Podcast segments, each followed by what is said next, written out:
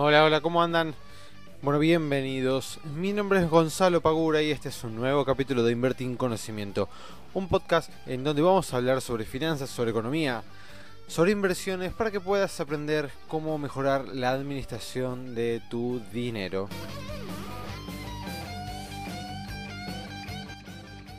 Muy buenas tardes, muy buenas noches, buenos días a todas y a todos. ¿Cómo están? Espero que muy bien. Bienvenidos al capítulo número 62 de este podcast, en donde, como, todos las, eh, como todas las semanas, intentamos descifrar qué es lo que está pasando en la economía. Así que si te gusta este podcast, si lo venís escuchando, Em, obviamente recomendalo, compartilo, hace que llegue a más personas, a todos tus amigos, amigas, familiares, o si no, vamos a tener estos problemas con el coronavirus en los mercados para la eternidad. Así que compartilo si no querés que esto continúe. Bien, bueno, hoy vamos a hablar indudablemente y necesariamente de temas económicos y temas de mercado porque, como ustedes sabrán o estarán viendo, tenemos varios problemas a raíz de todo esto que está pasando y que venimos hablando ya hace em, dos semanas, sobre todo la semana pasada en el último, en el último de los podcasts. Em, algunas cuestiones de economía general que no dejan de ser importantes, pero vamos a hablar un poco sobre eso. Em, primero, tenemos la caída de los mercados fuertemente. Hoy se declaró al coronavirus como pandemia. Esto hizo que en el momento, porque hoy estaba siguiendo los mercados minuto a minuto, estaba viendo justo cuando leí la noticia de la pandemia, yo tengo en casa em, la computadora con dos monitores. ¿Sí? En uno generalmente estoy viendo eh, los gráficos, em, las noticias y distintas em, novedades que pueda llegar a encontrar. Y en la otra pantalla estoy básicamente trabajando. Eh, o por ejemplo haciendo que trabajo algunos días. O invirtiendo o haciendo alguna cuestión. Entonces, eh, venía siguiendo el gráfico del Standard Poor's, el gráfico de 5 minutos. Y al mismo tiempo leo la noticia en, eh, no me acuerdo qué diario era, creo que no sé si fue en Ámbito o en, Infobae, no importa. Lo leo de que la OMS declara el coronavirus como pandemia. Digo, listo, ya está. Cuando miro automáticamente el Standard Poor's empieza a recortar. Ya venía recortando un poquito, obviamente no fue tan exacto, pero cuando leo la noticia empieza a recortar y empieza a recortar fuertemente. Empieza a caer, a caer, a caer, a caer, a caer. Cuando estaba rebotando, porque si no lo saben, hoy los índices norteamericanos abrieron a la baja, pero empezaron en un momento a recortar esa baja y tenía una leve este, perspectiva de que podía llegar a subir y caer no les digo ponerse positivos, pero caer de una manera bastante más, em, más pequeña de lo que terminó cayendo en el día de hoy. Estábamos hablando de alrededor de una baja del 2%, que si bien para lo que son los índices del Standard Poor's están, em, están cayendo obviamente un 2% bastante, pero comparado con lo que venimos viendo en los últimos días no era tanto. Entonces era por lo menos una caída un poco más amena que las que eh, estuvimos viendo en los últimos días. Pero cuando directamente se declaró pandemia, cayó indudablemente hasta casi eh, un 6%, luego ah, sobre el cierre dio un rebote y cerró un poquito por encima del 6%, pero igualmente fue una caída bastante importante, por debajo del 4% para los índices norteamericanos, es una caída muy, muy importante. Ahora, se declara eh, pandemia, la Organización Mundial de la Salud declara a el problema del coronavirus como pandemia luego de que se confirman 4.291 decesos a nivel global y presencia de la enfermedad en 114 países. Eh, esto fue lo que informó el director del, organismo en una conferencia de prensa que se eh, dio hoy. Ahora, a raíz de la mm, la baja tan pronunciada que se dio después de esta noticia, empecé a ver, a investigar, a averiguar cuál es realmente la diferencia entre una epidemia y una pandemia. Y cito textualmente lo que estoy leyendo ahora. Epidemia es la existencia de un grupo de casos que presentan síntomas similares superiores a la frecuencia normal, que afecta a un gran número de individuos que habitan una región determinada. Esa es la definición de epidemia. La pandemia se produce cuando las enfermedades se extienden a través de varios países y continentes, traspasa todas las fronteras, supera el número de casos esperados y persiste en el tiempo. La peste bubónica y la viruela son ejemplos históricos de pandemia. También lo son el tabaquismo y el SIDA. Estas es las dos definiciones de lo que es la pandemia y la eh, epidemia. Ahora, yo me pregunto, ¿hace falta que salga la Organización Mundial de la Salud a decirnos que esto es una pandemia para que nosotros, como ciudadanos que estamos viendo lo que está pasando en el mundo, reaccionemos recién ahora para decir, ah, che, ahora que lo dice la OMS, entonces estamos en una pandemia. Y sí, pero hace semanas que estamos en una pandemia. Lo están, a ver, para mí, mi perspectiva y como yo veo las cosas, están tratando de, eh, como se llama, trataron de, de, patear lo, lo, más que sea posible el hecho de salir a dar una conferencia de prensa y confirmarlo. Pero el hecho de que sea una pandemia ya lo tenemos recontra asumido, o por lo menos debería eh, ser así. Evidentemente que salga la Organización Mundial de la Salud a confirmarlo y a decir, muchachos, estamos enfrente de una pandemia, evidentemente que salgan ellos a decirlo, repercutió fuertemente en los mercados, generó más miedo del que ya había, cuando lo que se estaba eh, esperando eran señales de todo lo contrario, es decir, bueno, esto está mejorando, las cosas van cambiando, la tendencia va cambiando y no, salió este, este organismo a decirnos que era una pandemia, esto causó de vuelta mucho miedo y pánico en los mercados y se vio reflejado. Hoy los índices norteamericanos cerraron a la baja, toda Europa cerró a la baja, Brasil castigadísimo, el índice brasileño de Bovespa fue muy castigado, nosotros en Argentina también obviamente sufrimos el, coletazo bursátil y este, tuvimos una mala, una mala jornada también después de haber tenido un día de, tranquilidad dentro de todo lo que se puede llegar a decir en el día de, ayer. Em, el riesgo país llegó a 3.000 puntos, o sea, imagínense ustedes lo que es todos saben lo que es el riesgo país, si no lo saben, se los explico rápido y fácil.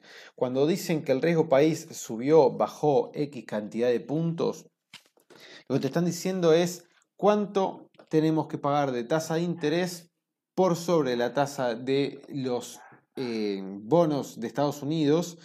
Em, por ser un país obviamente más riesgoso. ¿sí? Entonces cuando hablan de puntos, em, cuando dicen que el riesgo país subió 2.000 a 2.000 puntos, 3.000 puntos, bueno, lo que te están diciendo es que si tuviésemos que salir al mercado de capitales a colocar deuda, tendríamos que pagar un 30% más de tasa de lo que paga un bono del Tesoro norteamericano.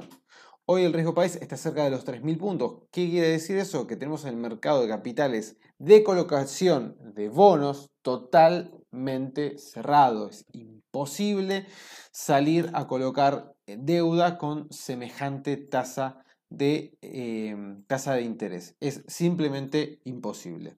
Lo cual, esto hace más dificultoso el trabajo de Martín Guzmán al momento de tener que salir a negociar la deuda. Todo este problema que estamos teniendo en el mercado es bastante eh, complicado y muy probablemente le esté generando varios dolores de cabeza a Martín Guzmán para poder eh, tratar el problema de, la deuda y renegociar alguna quita.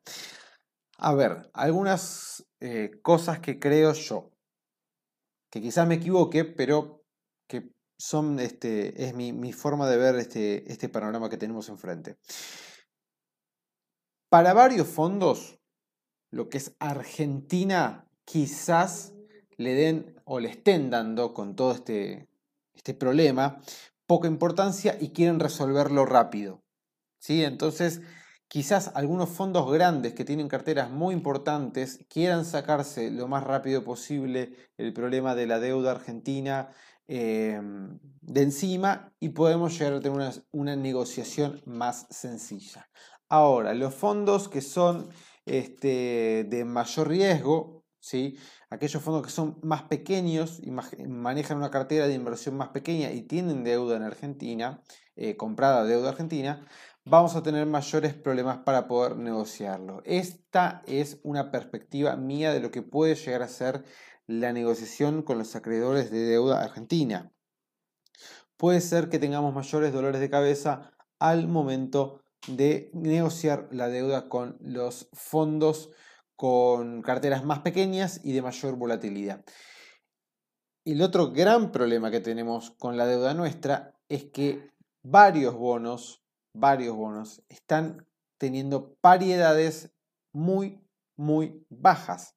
Tener paridades muy bajas hace que se vuelvan más atractivos para lo que nosotros conocemos como fondos buitres y si llegan a aparecer muchos fondos buitres y comprar deuda soberana en Argentina, no lo van a hacer para salir a negociar, sino lo van a hacer para litigar. O sea, van a intentar, como hicieron en su momento, que ya lo conocemos, salir a litigar nuestra deuda. Esto es un gran problema que nosotros tenemos, porque si los bonos siguen cayendo de precio, las paridades se siguen desplomando y empiezan a entrar fondos buitres a nuestra, a deuda soberana, sabemos que esos no los van a negociar, van a salir a litigio y van a esperar y esperar y esperar y esperar para que cada vez la acumulación de intereses sea más importante, como hicieron con la última deuda que terminó pagando el gobierno de Macri. Eh, que es exactamente eso, salen a comprar bonos que están con los precios y las paridades recontra desplomados, total, tienen la espalda suficiente como para tenerlos el tiempo que sea necesario hasta ganar los juicios, porque en algún momento esa deuda se tiene que salir a pagar. Nosotros no podemos no pagar nuestras acreencias. Entonces, en algún momento tenemos que salir a pagar. ¿Cuándo vamos a salir a pagar? Cuando salga el fallo en la corte y ese fallo va a hacer que nosotros paguemos más intereses por, em, obviamente, no haber pagado los bonos eh, a término. ¿sí? O sea, si un bono cae en default, automáticamente nos pueden hacer un litigio. Estos fondos buitres que tanto tenemos que intentar evitar para salir de lo mejor parado posibles dentro de lo que es la negociación de la deuda. Pero este panorama de alta volatilidad nos puede llegar a traer algunos problemas eh, importantes a raíz de lo que es el tema deuda. El tema dólar, que también estamos siguiendo bastante al día, tenemos un dólar hoy contado con liquidación en los 87 con monedas. Subió bastante, lo tenemos bastante alto. Esto se debe claramente a una demanda de dólares por miedo. Todo esto es por miedo. O sea, ¿por qué pasan todas estas cosas? Pasan por miedo. ¿Por qué pasan por miedo? Bueno, porque la gente especula.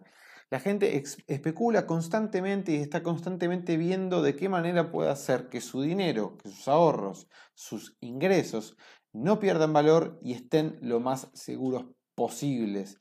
Hay otros que no, hay otros que les encanta el riesgo y salen a aprovechar este tipo de volatilidades e intentar hacer dinero con la caída de los mercados, el rebote, la caída del petróleo, los futuros del petróleo, futuros del dólar, etc. Hay gente que es amante del riesgo, está intentando sacar el mayor provecho a este, y otra gente, la gran mayoría, no, está intentando cubrirse. Entonces salen como locos a comprar dólar MEP. Esto hace que claramente suba el precio este, del dólar MEP, suba el precio del contado con liquidación y presiona a todos los tipos de cambio. La brecha se hace cada vez más grande.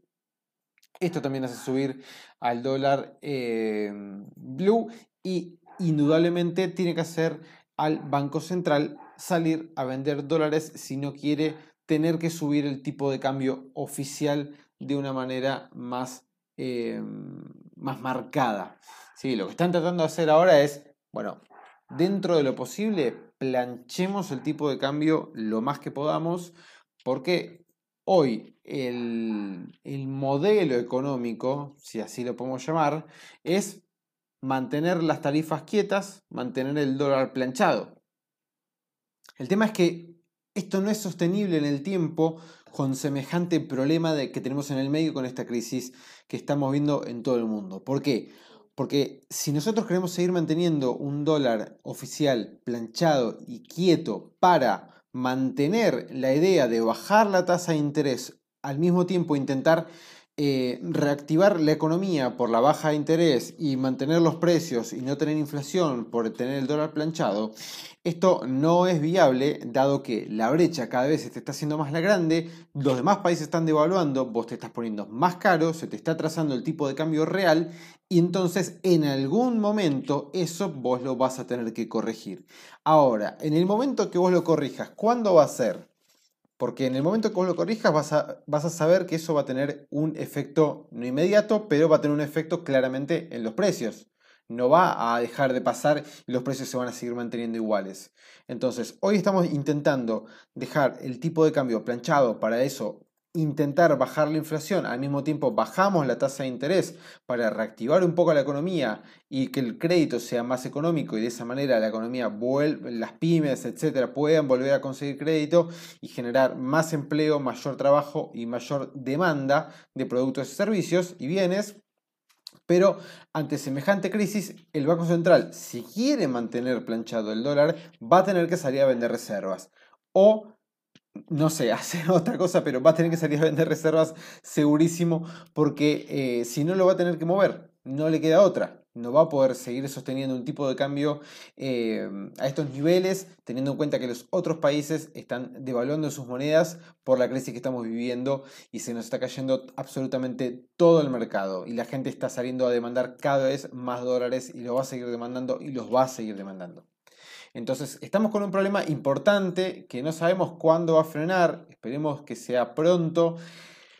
Aparentemente lo que es el índice norteamericano Standard Poor's hoy tocó eh, por segunda vez el mínimo que había hecho el, día eh, lunes. Así que bueno, esperemos que el día jueves, o sea mañana 12 de marzo, sea un día de comenzar un, rebote. En China aparentemente lo que es el coronavirus está cesando, o sea, están eh, controlándolo dentro de las medidas posibles. Hoy escuché que Israel estaba diciendo que en unas pocas semanas iba a tener la vacuna sobre, eh, para este virus. Vamos a ver qué sucede. Para mí esto es un poquito más de, prensa que otra cosa, pero tenemos que eh, estar lo más tranquilo posibles y hacer nuestras inversiones lo más Em, lo más seguras posibles. Si no, si no tienen experiencia en inversiones, si no están em, con tiempo y capacitados correctamente, les diría que no se metan en inversiones volatilidad, porque de la misma manera que pueden ganar mucho dinero, pueden perder mucho dinero, o en el movimiento, porque como estamos viendo hoy, hoy sube y baja con una velocidad y una fuerza impresionante, eh, que eso, bueno, va a espantar y debe estar espantando a más de uno. Em, así que es un momento para intentar hacer dinero con inversiones lo más seguras posibles. Hay algunos fondos comunes de inversión, em, la TAM, que están dando algunos retornos interesantes en dólares para tener la cartera dolarizada. Hoy estaba viendo que los CDRs em, tuvieron casi la mitad del volumen de lo que es el total de renta variable. Así que estamos teniendo una gran dolarización de las carteras de inversión en nuestro país.